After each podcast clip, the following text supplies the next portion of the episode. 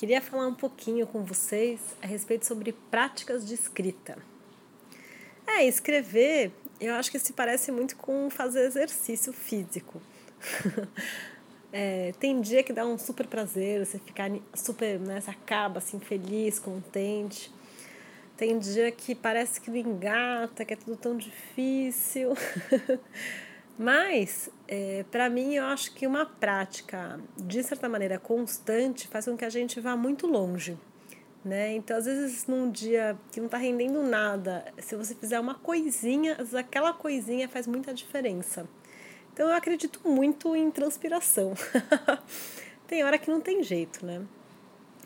É, então, algumas observações a respeito de escrever, né? De prática de escrita. Então, antes de tudo, reserva um tempo para você escrever.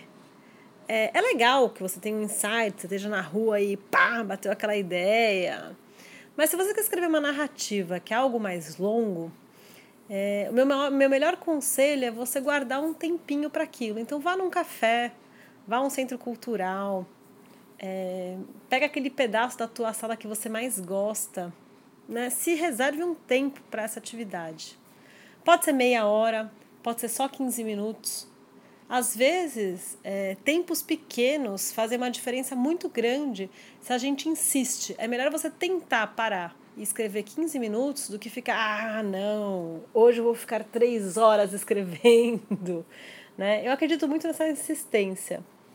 Então, local é muito importante. Um local com sem ruídos externos, em que você não tem interrupção o tempo inteiro de alguém, né? Então pensar nesse, nesse conforto é, é muito importante.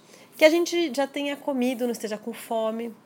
É, se tiver alguma tensão no braço, no pescoço, se alonga, respira um pouco. É, é muito parecido com um exercício físico. Eu acho que o corpo tem que estar muito dentro dessa prática mesmo, né? Veja se você não tem nenhuma dor, nenhuma irritação de outra natureza, né? Para você tentar trazer para tua narrativa o que você quer e não aquilo que acontece e que acaba entrando na narrativa, né? Então a posição ativa perante essa, essas inquietações do corpo. E por último, depois de escrever, se analisa, veja assim o quanto é gostoso ter feito aquilo, é, o quanto aquilo, o quanto essa prática não te beneficia também. Né? Então, toda vez que você terminar esse processo, para e se autoanalisa. Como é que foi isso para você? É, funcionou, não funcionou? Como é que eu poderia fazer melhor? Né? E se rendeu pouco, se você achou que escreveu uma porcaria, não tem problema, acho que a gente tem que agradecer que conseguiu sentar e fazer aquilo. Porque é de pouco em pouco que a coisa vai.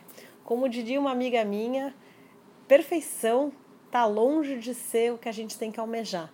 Então é progresso, não perfeição. Então fazendo um pouquinho de cada vez, a coisa não sai. Tá bom? Ah, que arrasem aí escrevendo.